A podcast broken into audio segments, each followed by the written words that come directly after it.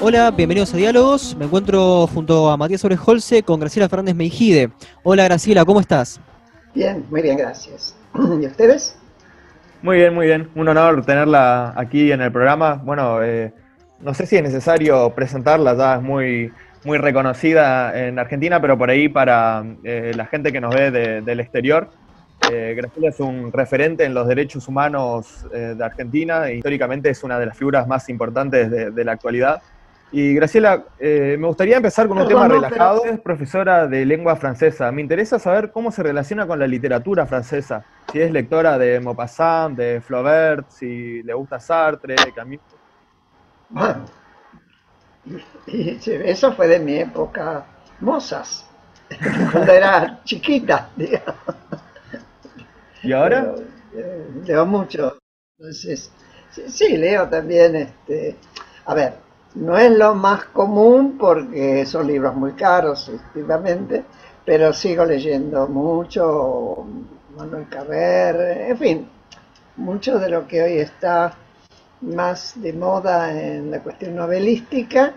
Ah, se mantiene al día, ¿no? Con los clásicos. Sí, sí, trato, trato. Incluso con las novelas de policía negra, que tienen muy buenos los franceses algunos. Este, Buenísimo. Pero bueno, y a mí me gusta.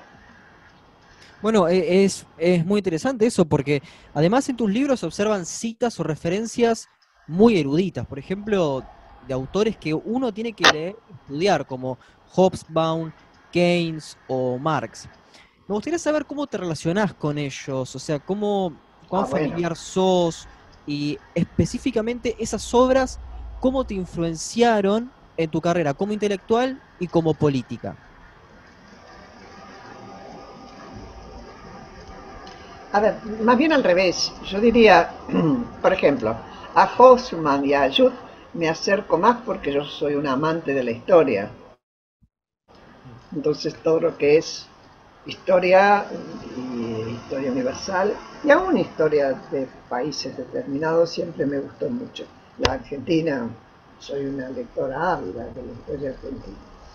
Este, últimamente, por ejemplo, acabo de leer el libro de, María O'Donnell, Aramburu, que está muy bien escrito. María es muy buena investigadora y, este, y muy honesta intelectualmente con los temas más eh, conflictivos.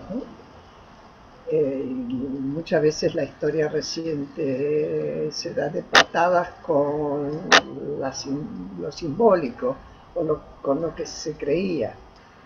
Y después, este, en el, por otro lado, lo demás, el haber leído a Marx, haber leído a Hobbes y demás, es porque uno necesita de esa formación para entender el pensamiento, para entender el análisis, la, evolución del pensamiento. Una de las cosas que más hizo eh, Marx es trabajar con lo que se llama el pensamiento científico y eso a mí me, ayudó a formar mi cabeza.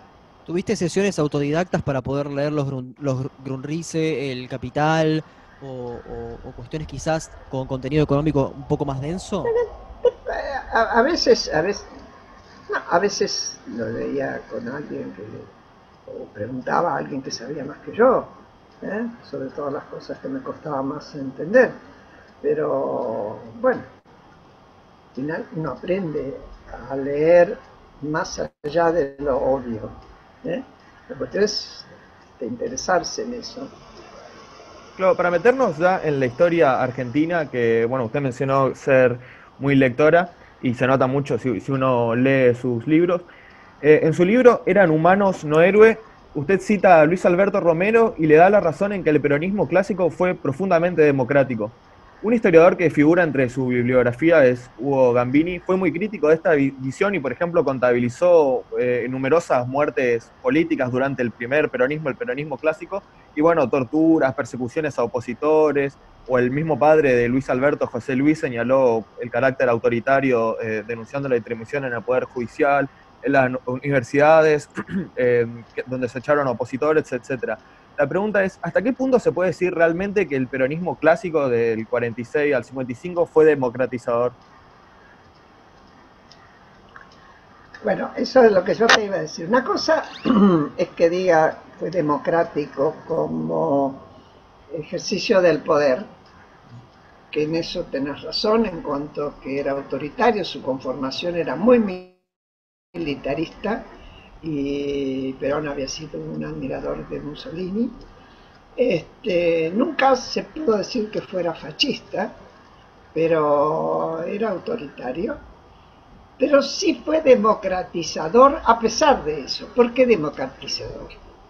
Porque cuando vos mirás el ingreso de los distintos sectores sociales a partir de lo que era la oligarquía, vos ves eh, la aparición de la Unión Cívica Radical, que hace una revolución, la revolución del parque, y que logra, empujando, que se incorporen a través del voto universal, que votaban solo los hombres, pero ya era más que lo que era antes que no se votaba, que ah, se incorpore y se conforme la clase media que en general estaba armada con eh, mucho inmigrante que se había naturalizado y que aspiraba a lo que la famosa frase mi hijo el doctor. ¿eh? Así se forma y por eso tiene resistencia de la élite dominante preexistente, que era quien manejaba el poder.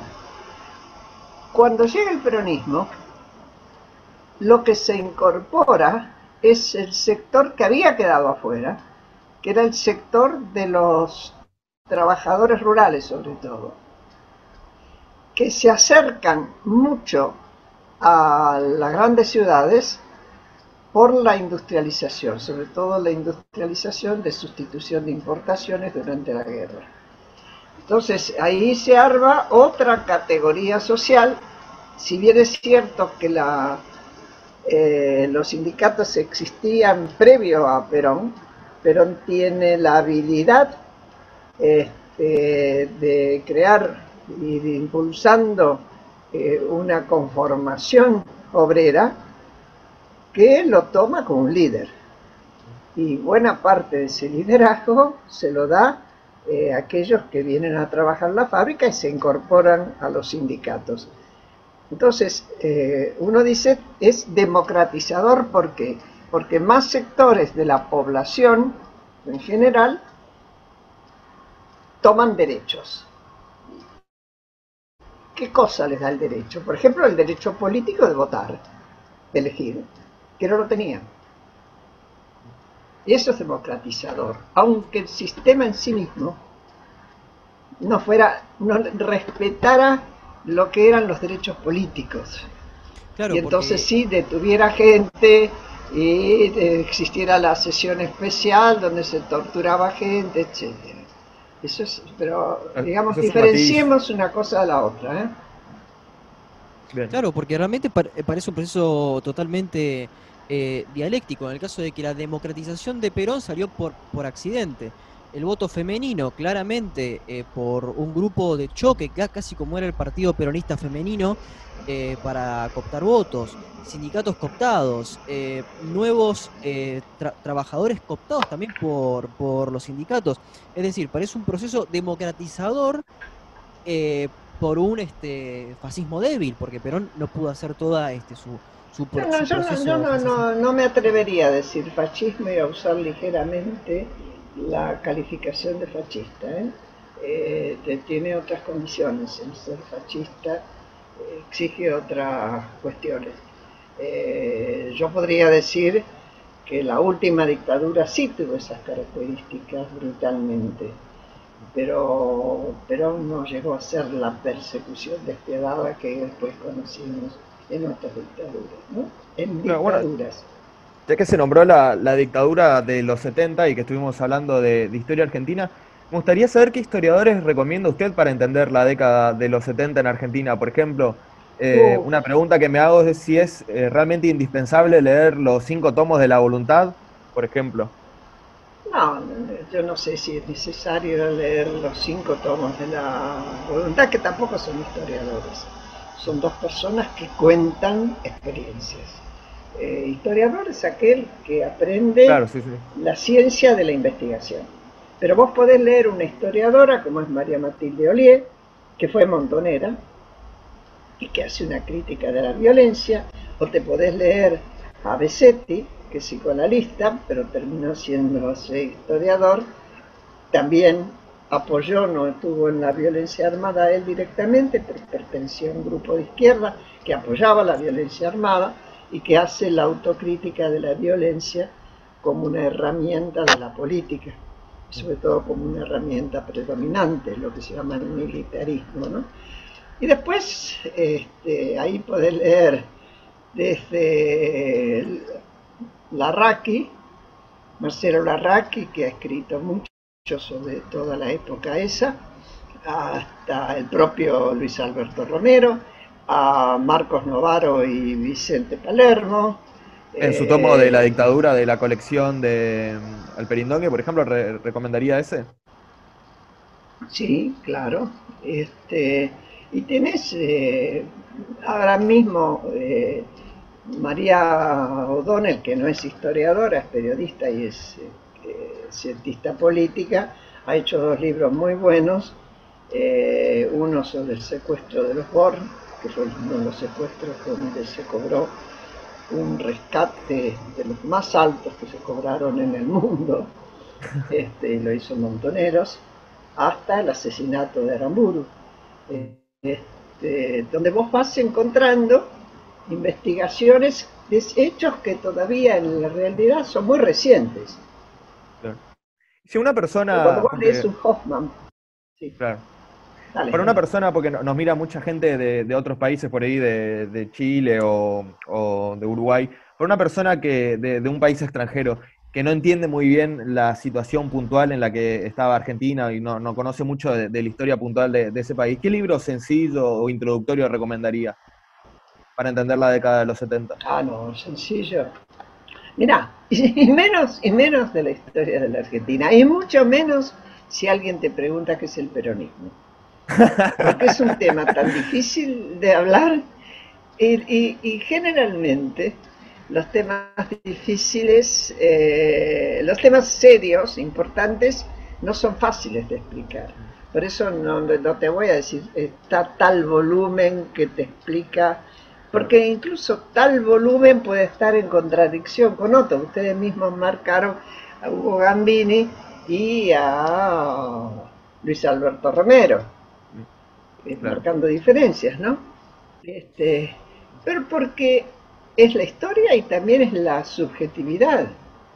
Yo podría decir, no solo escribí sobre héroes y tumbas, yo te podría decir, si vos querés conocer qué pasó con los organismos de derechos humanos, yo tengo escrito un libro que creo que, por lo menos desde mi punto de vista, es el que más explicita este, que es la historia íntima de los derechos humanos en la Argentina. Bueno, desde ya es un libro, claro, desde ya es un libro que recomendamos desde el programa y también, bueno, eh, su libro Eran humanos no, héroes. Sobre este libro puntual que, es muy bueno, que recomiendo mucho, que, leí hace, hace unos días, eh, hay un libro que, bueno, trata sobre el mismo tema desde otra perspectiva que me interesa saber si usted lo leyó o qué opinión tiene, ya que no, no figura entre la bibliografía, y es eh, Montoneros, la soberbia armada de Giussani. De Giussani, sí, sí, sí, sí, lo leí, lo leí. Tal vez por error no lo puse, o porque lo leí hace tanto cuando recién lo publicó, este, que, bueno. ¿Se, le pasó? Se me, pasó porque no lo volví es, ¿Es un libro que, que recomienda, que concuerda en cierto modo con su perspectiva? Sí, porque además eh, Yusani sabía de qué estaba hablando, ¿no? Y también este, de que era su mujer. Eh, hay un libro sobre montoneros que marca muy desde los inicios y que fue una tesis hecha por un investigador inglés, Gillespie, Montoneros los soldados de Perón, que es del año 82 y que sí está la bibliografía y que eh, es una mirada muy interesante porque si bien se hizo con entrevistas a montoneros y si, bien Gillespie vino acá y los entrevistó en Europa, está hecho desde una mirada de un inglés, es decir, de una mirada de afuera, ¿no? Y, eso es interesante, ver cómo te ven desde otro lugar. Claro. Bueno, eh, justamente eh, como nos ven desde otros lugares, quizás como se plasma en la película El Diálogo, filmada por este, Rayopi y, y Atzi, eh, en la cual dialogás con el fallecido Héctor Leis, que, perteneció a Montoneros. Héctor Leis. En este, en este documental hay un análisis... Es oficial Montoneros, sí. Claro, hay, hay un análisis que muestra lo absurdo de la, de la sociedad argentina por, por aquella época, las tesis, eh, todo lo que se hablaba, la discusión pública en sí. Sin embargo, es muy discutido en ciencias sociales la tensión que hay entre agencia y estructura, es decir, eh, si Chile tenía guerrillas, si Uruguay tenía guerrillas, si Brasil tenía guerrillas, había procesos dictatoriales, las, eh, las tasas eh, de enrolamiento educativo eran similares. Básicamente, ¿era evitable la guerrilla urbana en Argentina? ¿Cuál era el margen de acción que tenían los individuos ante un movimiento que prácticamente los estaba excediendo? Bueno, de hecho, muchísimos jóvenes no ingresaron en la lucha armada. La mayoría de los jóvenes no ingresaron en la lucha armada. La mayoría. Este, si no, hubieran muerto muchos más. Este, tanto en Argentina como en Uruguay como en Chile. En Chile y en Uruguay se acabó bastante rápidamente. Y también acá se hubiera acabado mucho más rápidamente, o tal vez se, acabó tan rápidamente, estaba más extendido, eran más numerosos, porque el origen de las organizaciones guerrilleras, que uno podría citar dos, no porque fueran solamente dos, había más de una, pero las más importantes y las que más adeptos tuvieron fueron el Ejército Revolucionario del Pueblo, que era el brazo armado del PRT, Partido Revolucionario de los Trabajadores, y Montoneros, que era el brazo armado de la JP, que se incluía en una cantidad de movimientos que llamaba la tendencia. El origen de ambos es diferente, porque el origen del ERP viene de la izquierda, en general muchos de ellos venían del antiguo PC, y su paradigma era el Che Guevara, era la revolución cubana. En cambio, el origen de Montoneros era nacionalista, los padres, en general las familias del grupo de origen eran familias de la clase media alta, eh, y eran de derecha, de hecho algunos de ellos venían del grupo Tacuara, que era muy de derecha, y además muchos padres de estos jóvenes habían sido, eh, habían estado en la Revolución Libertadora, eh, habían apoyado la Revolución Libertadora.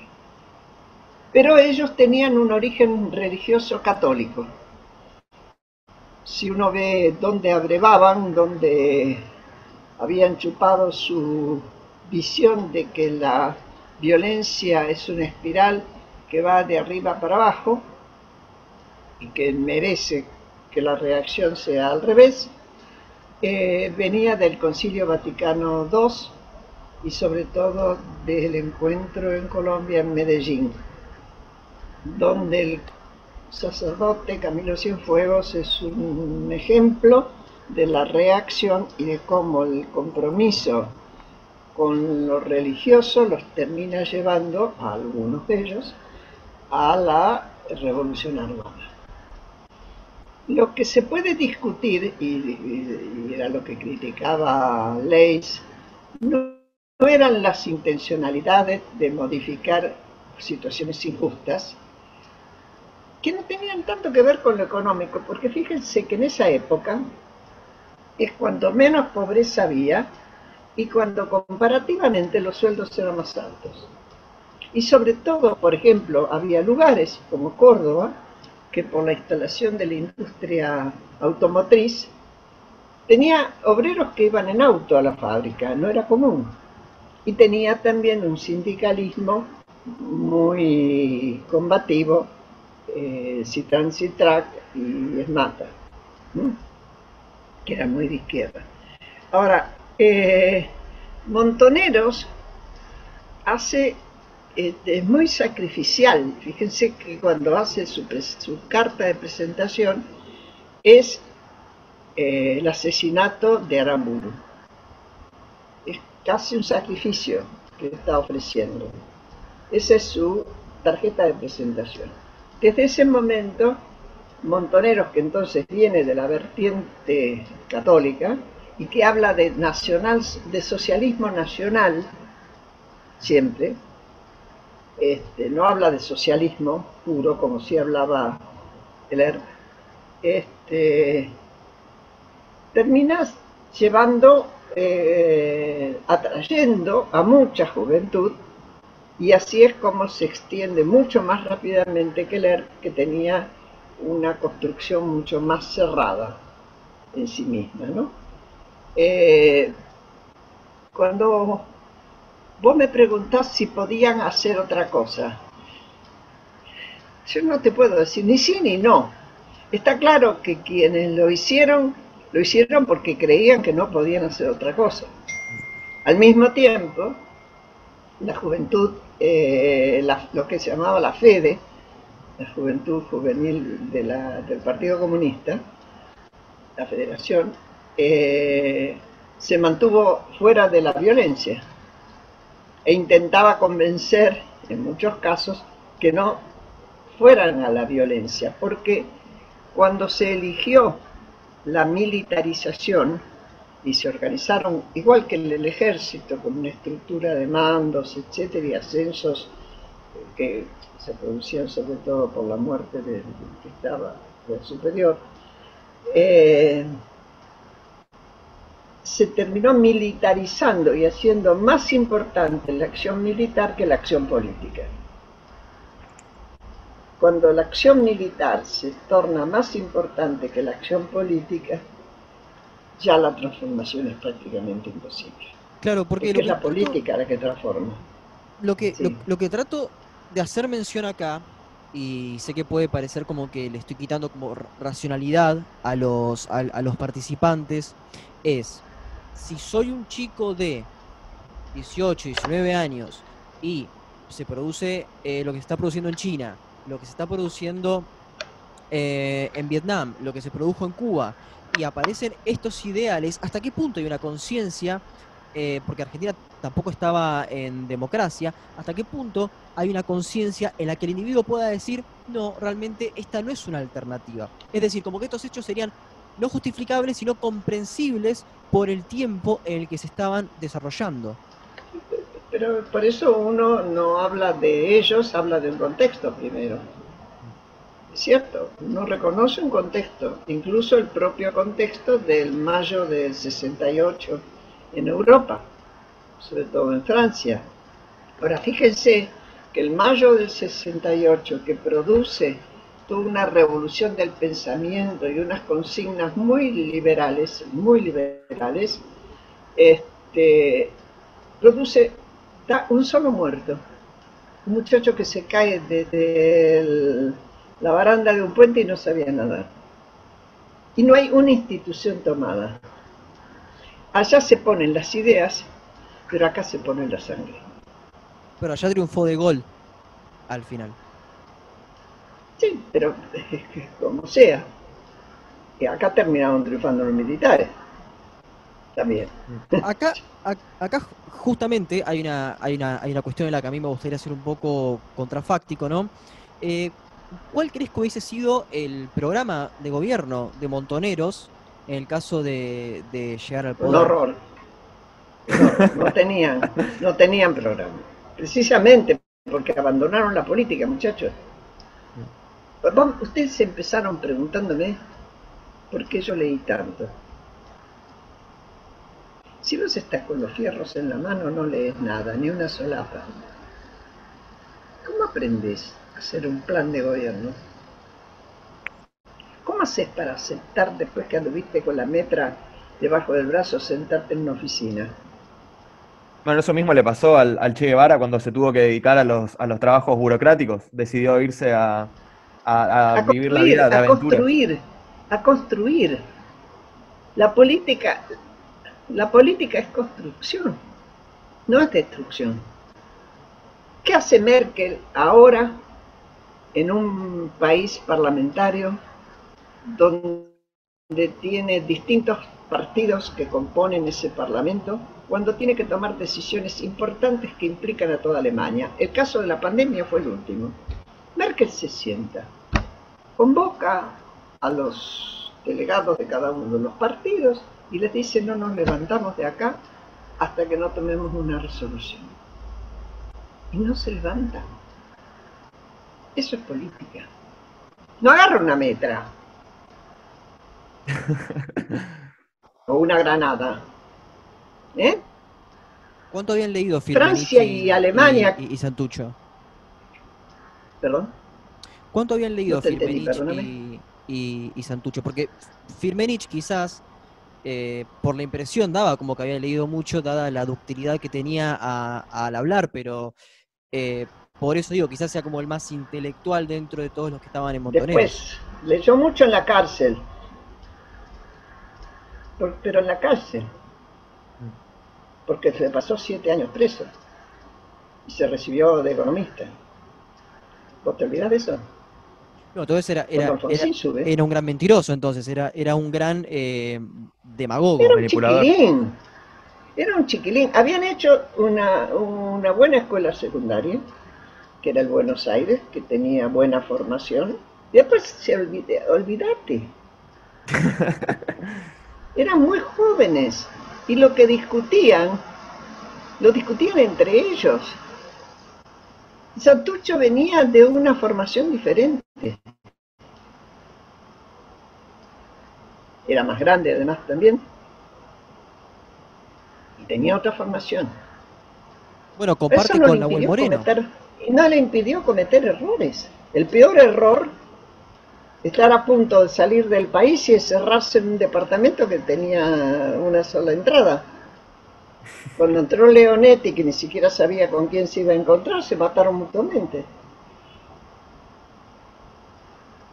para hablar, para volver un poco a la cuestión del contexto, hablando de su libro, ¿no? El, que sí te eran humanos, no héroes. En su análisis de la situación latinoamericana de constantes dictaduras y políticas económicas que implicaban el aumento de la desigualdad, ¿hubo alguna influencia de la autora de la doctrina del shock, Noami Klein? ¿En mí? Sí, sí, en su análisis de la situación latinoamericana.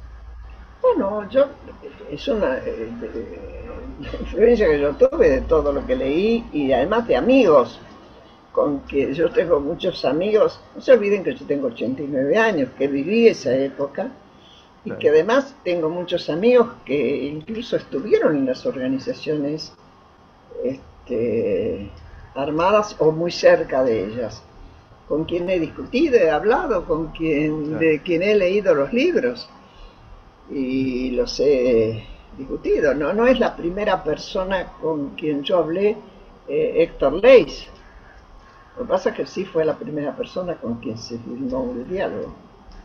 Claro, sí, destaca entonces el, conocimiento de, primera mano.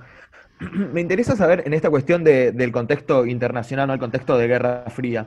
Eh, hay un mito ¿no? de, la derecha más, más retrógrada que dice que mm, si no fuera por Videla, Argentina hubiera sido parte de la Unión Soviética, o se hubiera, digamos, hoy estaríamos viviendo bajo un régimen eh, soviético. Sin embargo, es innegable la, influencia de, Cuba y de la Revolución cubana. Mi pregunta es, ¿cuánto había de influencia de la Unión Soviética propiamente dicho en las guerrillas en general?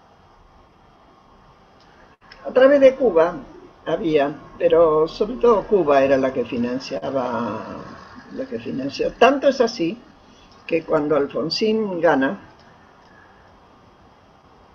y va a una reunión en Cartagena porque había una reunión este, importante, para en Cuba, habla con Fidel Castro y le dice que no mande más plata por la guerrilla.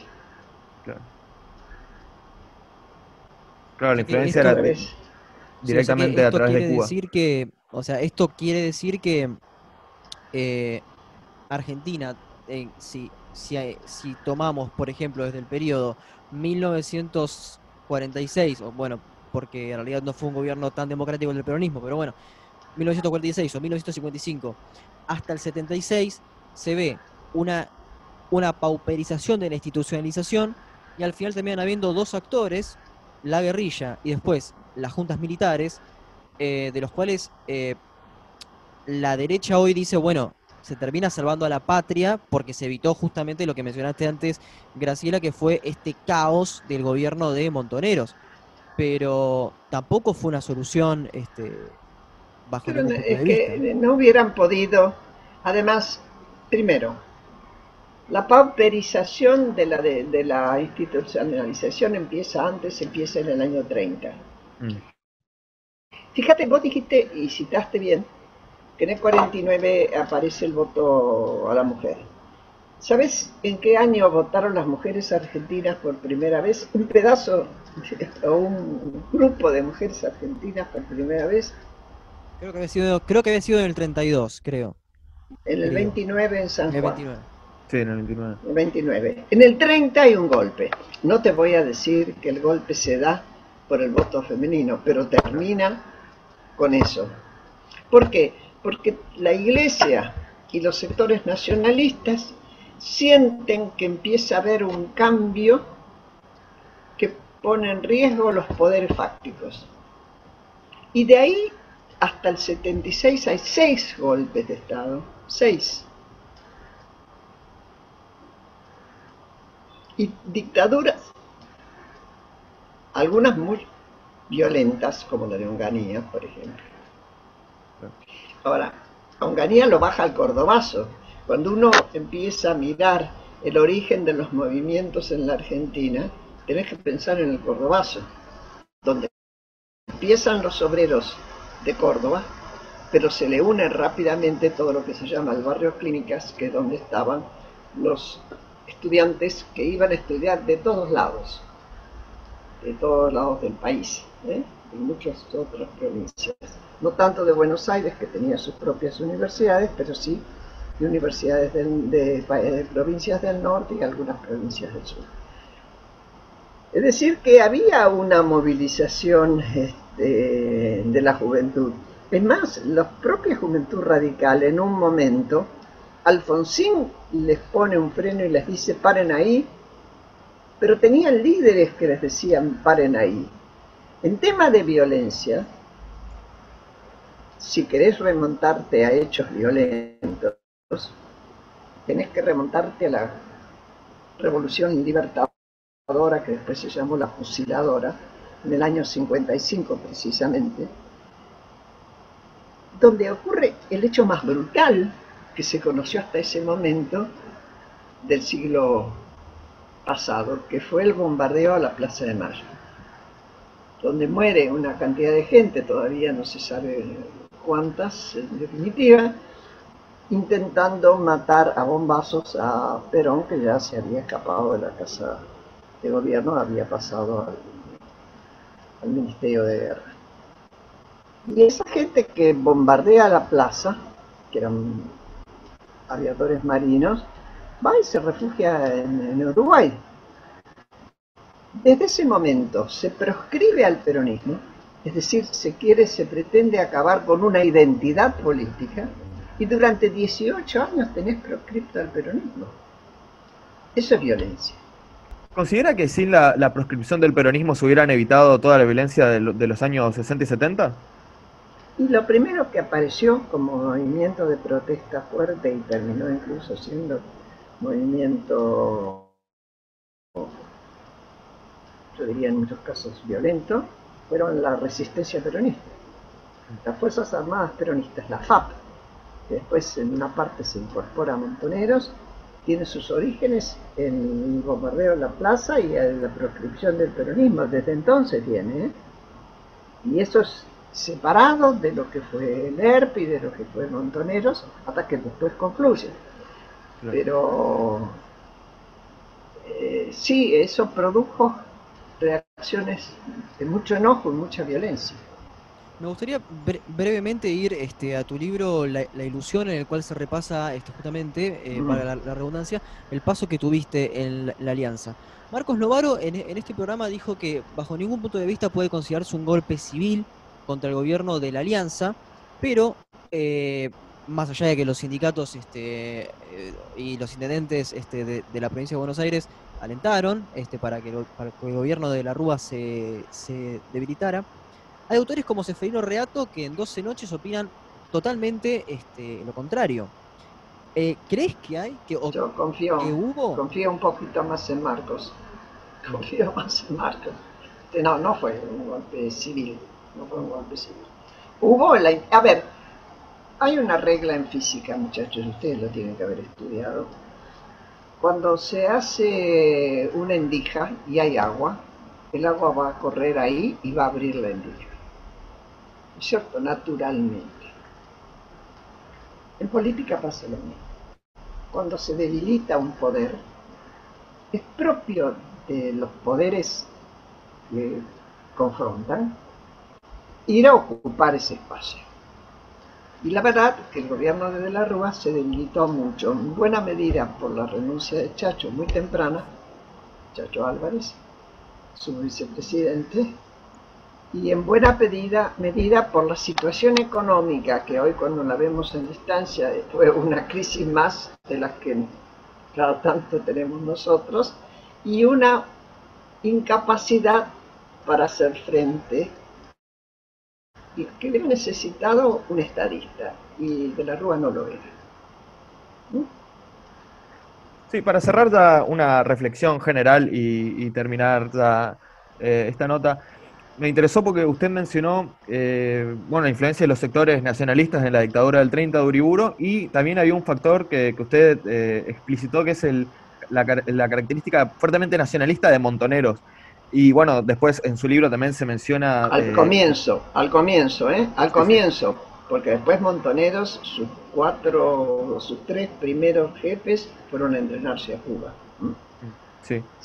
Bueno, pero después tenemos la dictadura de, eh, perdón, la, guerra de Malvinas con, la dictadura, ¿no considera que en gran medida eh, es el nacionalismo propio argentino eh, el causante de buena parte, si no los peores males que, tuvo la, nación? Hay un, hay un nacionalismo, yo diría un tanto infantil, si vos querés, que tanto funcionó con las Malvinas como después de una manera muy tonta eh, cuando fue la cuestión de las pasteras con Uruguay, donde se fue a cerrar un puentecito y fue el presidente de las Naciones. Parecía mentira, pero este, no se podía pasar Ventos. Mientras este, Uruguay acomodó las pasteras y ganó el dinero que acá no se ganó. Pero este, sí tenemos esa cuestión eh, al punto de que un Galtieri, que era un dictador, eh, convoca a una guerra y la gente va a apoyarlo. Y después cuando lo insulta en la plaza, cuando se retiran las fuerzas, lo insultan porque se retiraron. Sí, hay un sector de nuestra sociedad que es así. Es mejor aceptar que convivimos con todo eso. ¿Se puede una más, Graciela, o no? Sí, y nada más. Ok, una más y, nada más. Y no te jodemos más. Uruguay, Dale, vamos. Chile tuvieron transiciones democráticas, bueno, y, y Brasil tuvieron transiciones democráticas relativamente pacíficas. En Argentina seguimos hablando de lo mismo. ¿A qué, ¿A qué se lo atribuís? Que todavía seguimos discutiendo los 70 como si recién hubiesen terminado. Hoy hablaba con un amigo de eso. Yo creo que alguna gente. Hay una definición que me dio una vez una amiga eh, psicoanalista muy piola. Cuando yo le pregunté: Decime, ¿por qué razón la gente grande eh, tiene memoria retro y se fija en la memoria retro, es decir, en la memoria del pasado. Y me dijo, porque va a la época en que era protagonista. Entonces, cuando vos ves todavía hoy una Eve que sale y una Nora que sale con lo que sale, están llevando a cuando eran protagonistas. Y además, porque hay una, una forma de hacer política de determinados sectores, sobre todo los sectores populistas, que determina que es la confrontación la que marca que el adversario es enemigo y te hace crecer. Entonces se busca la confrontación permanente. Y falto de confrontación hoy, donde además lo que más necesitamos es unidad, por el momento que estamos pasando y el que vamos a pasar, pone el espejo retrovisor e idealiza la época de mayor confrontación. Eso es idealizar, pensar que aquello fue bueno. Cuando vos oís expresiones de nuestros hijos querían, eso, nadie sabe qué querían nuestros hijos o qué hubieran querido hoy nuestros hijos. Bueno, eso es un, muy buen mensaje para, terminar esta charla y le agradezco, Graciela, el tiempo y la paciencia. Eh, espero que nos podamos volver a ver en algún momento. Y bueno, una vez más le, agradezco y eh, recomiendo a todos los, oyentes del programa eh, sus libros, particularmente eran Humanos no Héroes de Graciela Fernández Mijides. Y bueno, eso creo que fue todo por hoy. Muchas gracias.